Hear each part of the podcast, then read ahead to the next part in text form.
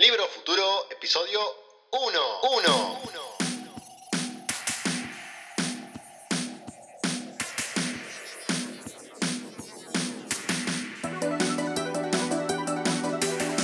El podcast donde vamos a hablar sobre el presente y el futuro de la industria del libro. Tendencias, informes, ideas, modelos de negocio, herramientas, estrategias. Obviamente vamos a hablar sobre los libros digitales, la impresión digital por demanda, el e-commerce, los audiolibros, el marketing digital, las redes sociales, la publicidad online, la inteligencia artificial, en fin, todos aquellos temas que ustedes saben que a mí me apasionan mucho y que tienen que ver hoy claramente con lo que es la industria del libro. Qué felicidad enorme me da poder empezar con este proyecto que venía ya postergado, pero que finalmente va a tener lugar y que vamos a empezar a hacerlo todos los jueves. Todos los jueves ustedes van a poder escuchar un programa que va a estar enfocado en uno de los temas, va a tener siempre un eje central y alrededor de ese eje compartiremos algunas ideas, recursos y herramientas. En el primero de los programas decidí empezar con el tema del e-commerce, que me parece que es central para la industria del libro de cara a la próxima década. Pero antes de, empezar, quería contarles algo que me ocurrió hace muy poquitos días. Fui a cargar combustible con el auto a una estación de servicio que no vale la pena demasiado entrar en detalles de cuál era, pero en definitiva, después de cargar combustible, que digamos que es una tarea de las más eh, rutinarias y aburridas que, pueden existir, eh, a los dos o tres días recibí un correo sin hacer demasiado, simplemente, claro, había una tarjeta de descuentos en el medio como para que esta empresa tenga mi email, a los dos o tres días me envían un correo pidiéndome opiniones sobre cómo había sido el trato, cómo estaba el lugar, cómo estaban las instalaciones, etcétera, etcétera. Algo que ustedes ya deben haber vivido en muchos casos, ya sea bajo compras con e-commerce, ya sea en experiencias físicas en, en locales, en donde después de la compra se les pregunta sobre cómo fue la atención y se trata de obtener alguna suerte de feedback al respecto. A veces se hace de una mejor forma, otros hasta parece un poco cargosa o pesada y, no tenemos muchas ganas de responder, pero en definitiva hay alguien que está del otro lado tratando de preocuparse por cómo fue nuestra atención en ese lugar y por tratar de medir qué cosas se pueden ajustar, corregir o mejorar. La pregunta es, ¿cuántos de ustedes han recibido un correo de similares características de parte de una librería? Yo frecuento una librería que, bueno, tengo un hijo de, de 6 años y frecuentemente compramos libros para, para, él. Voy una vez por semana, a veces más, a veces menos. Eh, compro una muy buena cantidad de libros para él, para sus amigos, para sus compañeros. He comprado libros cuando tenía un año, cuando tenía dos, cuando tenía tres, cuando tenía cuatro, cuando tenía cinco, cuando tenía seis. Y la verdad es que nunca, nunca, nunca de parte de esa librería he tenido alguna suerte de feedback, comentario, idea, acercamiento con propuestas, con nuevas colecciones, con nuevos libros, preguntarme, tratar de preguntarme cómo fue la atención, si encontré lo que estaba buscando, si no. Digo, ahí me parece que hay un punto clave, un eje central que afecta al e-commerce, que es el tema sobre el cual voy a hablar hoy, pero que también afecta a lo que es el sector eh, librero. Y obviamente que también a, las editoriales en el momento que quieren establecer un diálogo directo con, con sus lectores. Pero a las librerías resulta un punto central que puedan alimentarse de información y que puedan utilizar la mayor cantidad de tecnología posible para entender quiénes son las personas que ingresan a su local, qué están buscando, en qué momentos satisfacen esa búsqueda que estaban, que estaban realizando, en cuáles no y por qué no, y luego tener una relación, establecer un vínculo a más largo plazo con estas personas, más allá del diálogo personal cara a cara, eh, establecer y tener y sistematizar una base de datos en donde cada librería pueda saber quiénes son sus compradores, qué intereses tienen, qué han comprado, con qué frecuencia, etcétera, etcétera. Mucho más, mucho más cuando esto ocurre en cadenas o, en grandes eh, superficies en donde el volumen de personas que asisten y la, segmentación de contenidos es todavía más amplia y más diversa. Ahora sí, vamos a, meternos en el, en el, asunto clave que tiene que ver con el e-commerce, que me pareció que era interesante como tema para el primero de los programas, porque claramente es algo que, a ver, en la industria editorial en Argentina ha empezado a tener un auge interesante en el último año y medio, y en otras partes del mundo ya lo vemos con otra naturalidad. En España ya existe hace, hace mucho tiempo. Muchas veces es el canal librero el que primero da, el paso, suma un canal a su propio canal de comercialización físico con una tienda online. En otros son las editoriales las que comienzan a tener una venta directa hacia los lectores.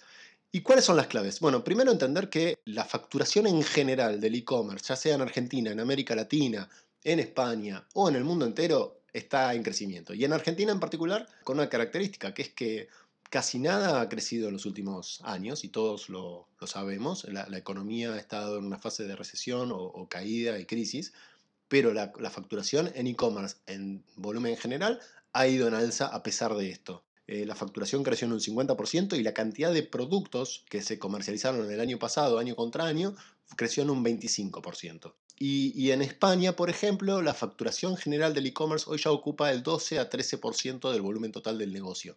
Que cuando lo vemos así, bueno, parece que es un, porcentaje menor del total del negocio, pero es un porcentaje que ya empieza a ser significativo y que siempre está en alza, o que ha venido estando en alza en los últimos 5 años. ¿Cuál es la, la tendencia clave que nos indica que este es el momento para empezar a trabajar al libro como producto? Bueno, que pasamos de un primer estadio del e-commerce en donde los productos que se adquirían eran productos de gran valor, de gran valor económico me refiero, por ejemplo, grandes electrodomésticos, pasajes aéreos y productos que tenían un precio muy muy elevado. Ese fue el primer impulso que llevó al desarrollo del e-commerce. De hecho, quienes hoy mejor tienen elaborada su estrategia de venta online son las agencias de viaje.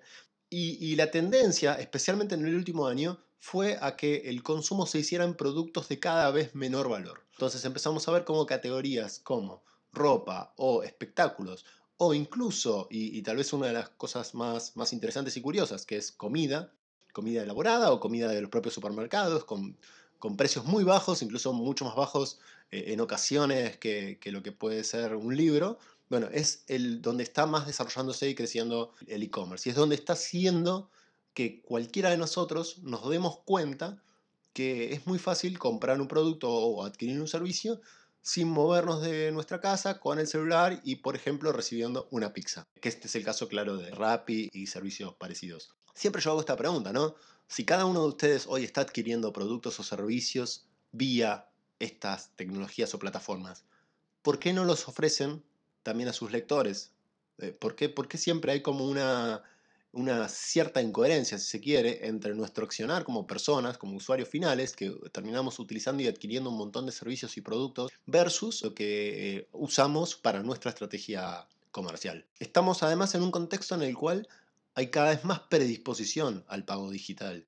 Los otros dos datos muy interesantes que suelen salir de los informes, en particular de Argentina, pero pueden tomar el informe de cualquier país y van a ver que hay cuestiones bastante similares, es que entre el 35 y el 40% de las compras ya se están haciendo en dispositivos móviles. Y entonces esto nos focaliza en cómo tenemos que pensar nuestros productos para que sean presentados en, un dispositivo móvil y que toda la experiencia de compra desde el dispositivo móvil sea ágil, rápida y sencilla. Y lo segundo es que entre las dos opciones que suele haber para poder adquirir el producto, una es recibirlo vía algún sistema de envío o irlo a retirar hacia el lugar, bueno, retirar en el lugar, retirar en algún lugar posible o dentro del lugar, la librería sea o la editorial, ocupa en general el 45 a 50% de las compras. ¿sí? Y esto es, muy muy interesante porque a veces uno supone que el e-commerce es nada más una cuestión de, comodidad y de estar en mi casa y querer recibir el producto en casa, pero la verdad es que también tiene que ver, y en particular con el mundo del libro, con la visibilidad de los productos. Eh, con poder encontrar ese producto que nos resulta muy difícil de encontrar, tal vez en los canales tradicionales, y que mediante el modelo digital podemos adquirir y recibir e irlo a buscar directamente a la editorial. Entonces tengamos presente esto, que tal vez en el momento de pensar nuestra estrategia vamos a tener que poder ofrecer el retiro en nuestro propio local, sobre todo si eh, vivimos en, una, en un gran centro urbano. A ver, algunas claves para quienes hoy estén pensando en desarrollar el e-commerce o quienes lo están empezando a hacer. ¿Es negocio vender por e-commerce? Esa es como la, primera gran pregunta. Uno supondría que, bueno, desaparecen muchos intermediarios en la cadena, por lo tanto, la venta con e-commerce me deja un margen mayor y cada libro que vendo me dejaría una ganancia eh, más alta. La verdad que detrás de esto hay, ciertas falacias y, no es tan así. Porque se desintermedian algunos actores, pero las tareas que hay que realizar detrás de eso no, no desaparecen en absoluto. Para entenderlo un poco mejor, claramente no hay un costo por tener el libro en una librería, no hay una comisión de un librero, en el caso de que sea el propio editor, me refiero el, el que venda, no hay una comisión de la distribución ni el costo de acarrear y llevar los libros, con lo cual tal vez uno podría decir que prácticamente un 50% o más del precio del libro se podría recuperar al momento de venderlo por e-commerce, pero aparecen otros costos. Aparece en primer lugar la comisión que solemos tener con los medios de pago, 4,5%, 5, 6, dependiendo un poco del sistema que, que, utilicemos. Aparece un costo de envío, claramente, en donde ahí debemos jugar con qué estrategia y hasta dónde podemos absorberlo o hasta dónde es el propio lector el que lo absorbe. En muchas ocasiones, cuando pensamos en libros de manera individual, el costo de envío puede tener prácticamente la mitad del precio del libro en papel o a veces el mismo precio. Entonces hay que ser bastante cuidadoso con, eso. No todos los lectores están dispuestos a pagar un 40, un 50% o un 100% más por, por adquirir el, producto que estaban buscando. Y después, claramente, tenemos que fomentar la demanda, que es lo nuevo, digo, sobre todo de nuevo haciendo foco en lo que puede ser un editor vendiendo a través de un canal e-commerce. El editor generalmente no tiene una relación tan directa con sus lectores, con lo cual tiene que establecer un vínculo y ese vínculo exige fomentar la demanda. Eh, exige estrategias de publicidad, exige estrategias de marketing, exige estrategias de atención al lector, exige una nueva dinámica en cuanto a procesos de gestión y facturación. No es lo mismo empezar a facturar unidades individuales que facturar a clientes directos como puede ser un distribuidor o una cadena de librerías con lo cual también empiezan a aparecer otras complejidades administrativas. Así que hay mucho cuidado eh, esta idea de que tal vez el e-commerce es más negocio o es más rentable que la venta a, través de un canal tradicional. Lo que sí nos ofrece, lo que sí nos da el e-commerce es mayor control sobre nuestro negocio. Y, si lo hacemos de manera muy eficiente, muy muy eficiente, la, la estructura a mediano o largo plazo, bueno, claramente sí puede, puede ser un canal que hasta sea más interesante que el canal tradicional, o por lo menos igual de, interesante. ¿Cómo vender? ¿Cómo de, por, dónde vender? más que cómo vender. Bueno, hay varias alternativas.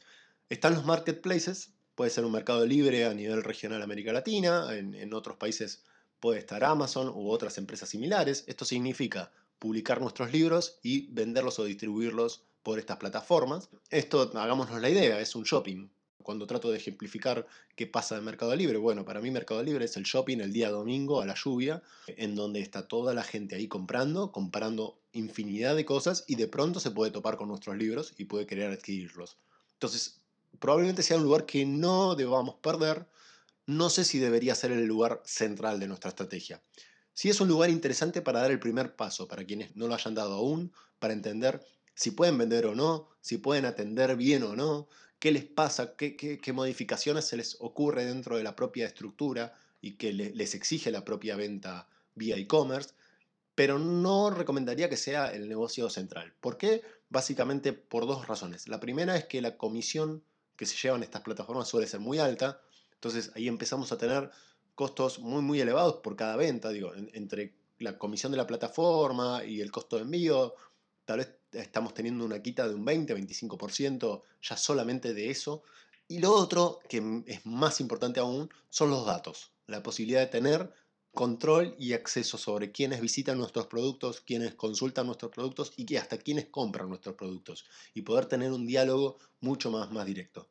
Yo creo que es una estrategia que no hay que dejarla de lado, no es que no hay que hacerla, pero sí claramente deberíamos tender a tener una plataforma propia una plataforma propia que obviamente nos va a implicar un esfuerzo muy grande. Entonces en el momento en que decidamos hacerlo, de nuevo tenemos que contemplar que va a ser un negocio en principio similar al del canal tradicional y nos va a complementar y a sumar un nuevo canal. ¿Cómo poder hacer una plataforma propia? Bueno, hay plataformas semi-armadas o enlatadas, en donde nosotros pagamos un abono mensual y accedemos a un servicio y prácticamente con poco esfuerzo y con el trabajo de dos o tres semanas o hasta un mes, podemos tener nuestra tienda funcionando. Y nuestra tienda con, me refiero a un sitio propio, con gestión propia, con medios de pago propio, con sistemas de envío propios y con solamente nuestro catálogo. Este es el caso, por ejemplo, en Argentina de Tienda Nube, que es una plataforma que, que suelo recomendar bastante para este primer paso. O bien podemos utilizar plataformas tecnológicas que hoy existen que requieren ya de instalación, configuración y por lo tanto requieren de alguna inversión más fuerte en cuanto a, algún programador al menos que nos pueda asistir o ayudar con todo ese proceso, que pueden ser Magento, WooCommerce, que es la plataforma de, WordPress, y que para mí obviamente que, es un escenario deseable, pero que para llegar a ese paso tenemos que tener una facturación interesante por mes y, y, tiene que haber un canal que ya empiece a funcionar y esté más aceitado. ¿Cuáles son las claves para que el negocio del e-commerce funcione? Bueno, la primera es que nosotros tengamos una audiencia y que, tengamos de por sí un canal de comunicación. Acá hay un pilar fundamental en el mundo digital que es que primero viene la comunidad y después viene el producto. Es a la inversa de lo que suele ser el canal tradicional. Es primero tenemos que construir la audiencia, primero tenemos que construir la comunidad y después sobre esa comunidad se va a generar y desarrollar el negocio por cuenta propia. Entonces, ¿tenemos hoy esta audiencia? No la tenemos. Tenemos apenas algunas redes sociales que les damos muy poca atención. ¿Tenemos alguna base de datos consistente no la tenemos? Bueno, esto nos va a hablar de un estado en el cual nos permitirá avanzar o no avanzar en el e-commerce y avanzar de una manera más sólida o no. Eh, porque si no lo tenemos, vamos a tener que trabajar en tenerlo y ese trabajar en tenerlo requerirá o tiempos, o recursos, o dinero para invertir en campañas y tratar de, acelerar ese, ese proceso. Lo segundo, debemos tener mucha, mucha atención a todo lo que es el servicio, el tiempo de entrega, la atención postventa, la relación con el lector, esto que les hablaba al principio. ¿Por qué? Porque en el e-commerce, para que el negocio empiece a, funcionar, tiene que establecerse una relación a largo plazo con, con nuestros clientes, con nuestros lectores. Es decir, vamos a hacer un esfuerzo muy grande para conseguir cada una de las ventas que vamos a ir obteniendo. Y cada una de esas ventas debería generar otras ventas posteriores, ya sea de este mismo lector que nos compró una vez y estuvo muy satisfecho y quiere comprarnos más, ya sea de este mismo lector que recomienda a otros y nos genera otras ventas. Digo, el costo de cada una de las ventas, ya sea por el mantenimiento de la plataforma, las comisiones, las publicidades que tengamos que desarrollar, es muy alto por cada venta individual, si no nos genera después a largo plazo una relación de otras ventas. Ese es el circuito positivo que, requiere mucho esfuerzo y que hay que ir trabajando. ¿Por qué? ¿Qué es que requiere mucho esfuerzo? Bueno, piensa en lo siguiente. Las tasas de conversión del e-commerce están en torno generalmente al 1.5, 1.6%. ¿Qué significa este número? ¿Qué me, ¿Qué me indica este número? Bueno, que básicamente cada 100 personas que nosotros logramos que vayan a nuestro sitio a ver un producto, ya sea por publicidad, por marketing, por email, por acciones físicas que hagamos, lo que fuera, logramos que 100 personas vengan a nuestro e-commerce, con suerte y con la mejor de las, de las direcciones, uno va a comprar. Y esa es la norma del mercado. Cuando estamos arriba de eso, y que obviamente es algo que, que se puede alcanzar, vamos a estar en un lugar muy muy bueno. Cuando estamos abajo de eso, bueno, indica que hay algo que, hay que trabajar. Pero fíjense el esfuerzo que tenemos que hacer. Tenemos que lograr hacer convencer a, a 100 personas que vengan a ver ese libro, esa colección de libros, para, para comprarnos uno, para que uno de ellos nos compren. Lo otro fundamental, el precio. Como, como los libros en general, digo, no, no, no, conozco cada uno de los casos de ustedes, pero en general el precio del libro es un precio bajo por lo que se suele pagar en Internet y por el esfuerzo de nuevo que nos requiere generar una venta, mi recomendación suele ser tener, tratar de trabajar con precios lo más abultados posibles. Y esto significa tratar de armar colecciones, tratar de armar combos, tratar de armar series de libros cuando las tengamos, relaciones posibles de libros que hagan que la compra tenga un precio más elevado en sí, en su conjunto, que hasta nos permita incluso bonificar el envío, porque el peso de, toda esa compra es más alto, y que claramente nos va a rentabilizar mucho más el esfuerzo que vamos a tener que hacer en publicidad, en marketing o, en acciones de comunicación directa para generar esa venta. Esa es un poco la, idea. Entonces, en el momento que comuniquen y que empiecen a pensar las estrategias y las acciones, piensen en este tipo de estrategias. Claramente solo no funciona. Y este tal vez es el mismo error que, se pecó y se sigue pecando con el libro digital. Solamente por disponibilizar los productos en una tienda como puede ser un Mercado Libre o un Amazon, los libros no se venden. Puede ser que casualmente alguna venta por goteo vayamos teniendo, pero requieren una acción muy activa, valga la redundancia, de nuestra parte para fomentar la demanda, que es eh, uno de los grandes, grandes problemas que tiene el sector no trabajar tanto sobre la oferta, sino trabajar mucho más sobre la demanda. El e-commerce, como ya lo avisoró Amazon en sus comienzos, es claramente un camino para la industria del libro, por la densidad, por el volumen de títulos que se publican.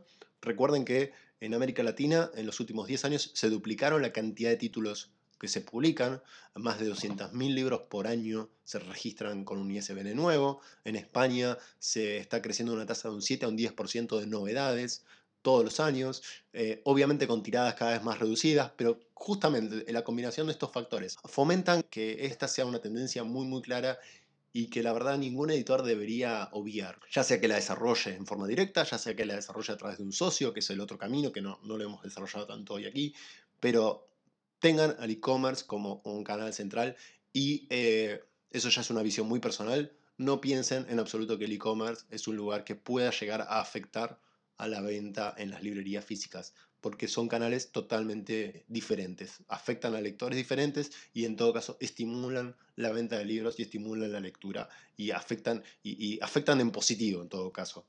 Muy bien, y antes de terminar, como siempre voy a hacer, voy a recomendarles algunas herramientas y ideas para pensar la primera, bueno, mencioné el caso de Tienda Nube para quienes están aquí en Argentina o en algunos países de América Latina.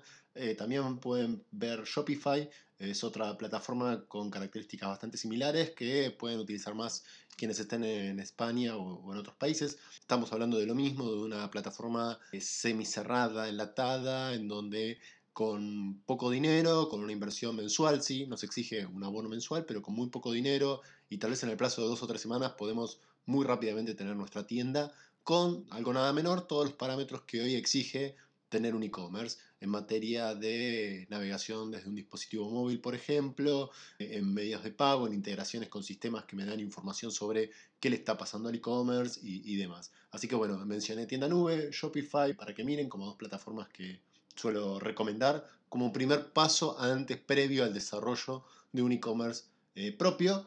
Lo siguiente, esto sí para quienes están aquí en Argentina o en algunos otros países de Latinoamérica, Mercado Libre tiene una particularidad. Todos los datos y toda la información que tienen está de alguna forma disponible. ¿Y a qué nivel? Bueno, acá les recomiendo ingresar a Nubimetrics. Si ya tienen una cuenta de Mercado Libre como una cuenta de venta, digo, de productos y venden ciertos productos con frecuencia, pueden integrarlo contra Nubimetrics. Nubimetrics.com es un servicio pago, pero que pueden probar por algunos días y realmente les recomiendo que prueben para ver siquiera de qué se trata, porque lo que van a obtener ahí es información con lujo de detalles de cada una de las categorías de productos que se venden en Mercado Libre los precios y las ventas que generan cada uno de los vendedores que están en Mercado Libre. ¿eh? Y esto es, eh, no solo afecta al mundo del libro, a cualquier industria, pero ustedes pueden tomar y ver cada uno de los editores, cada uno de los libreros, qué están vendiendo a nivel facturación, a nivel títulos, cuántos están vendiendo, cuántos libros están vendiendo, qué cantidades y una enorme cantidad de información que hace a cada uno de los rubros. Nubimetrics realmente es una plataforma que nos cuenta y nos, nos habla del potencial que tiene el e-commerce cuando empezamos a conocer las herramientas que hay alrededor. Y lo último es una recomendación que suelo dar tanto para los e-commerce como para los sitios profesionales, ya sea que no vendan en línea, y que tiene que ver con que se animen a habilitar un sistema de chat. Eh, los invito a que se animen a que, a que prueben y experimenten e instalar un sistema de chat dentro de la página. Hay muchos gratuitos, hay algunos pagos, podemos eh, en algún programa profundizar un poco más sobre esto, pero la idea no es eh, el típico chat robot, sino tener a alguien dentro del equipo editorial. Esto puede darse claramente en un equipo editorial grande, pero también en un equipo editorial chico.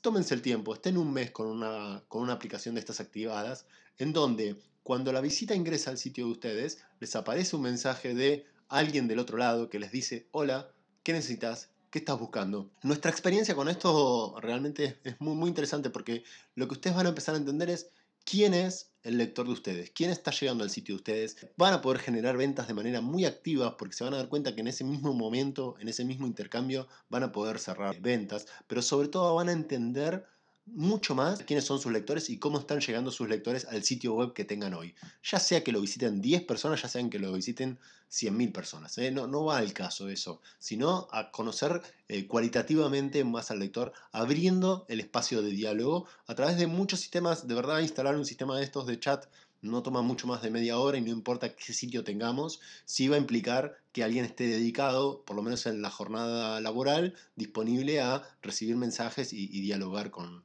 con quienes eh, quieran preguntar algo al respecto.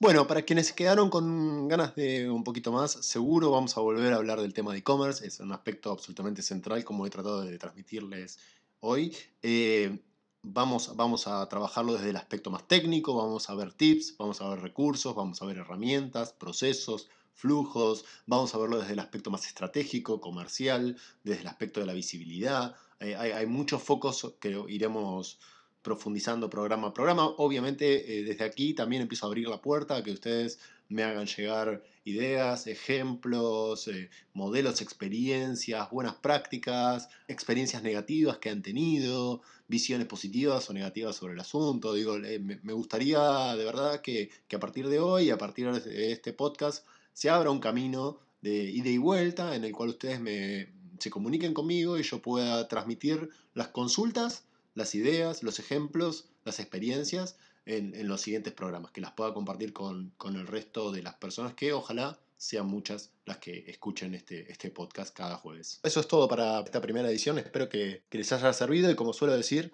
si una sola de estas ideas les sirve y lo pueden empezar a aplicar mañana mismo, por mí, ya estoy cumplido. Los espero el jueves próximo en otra edición de Libro, Libro Futuro.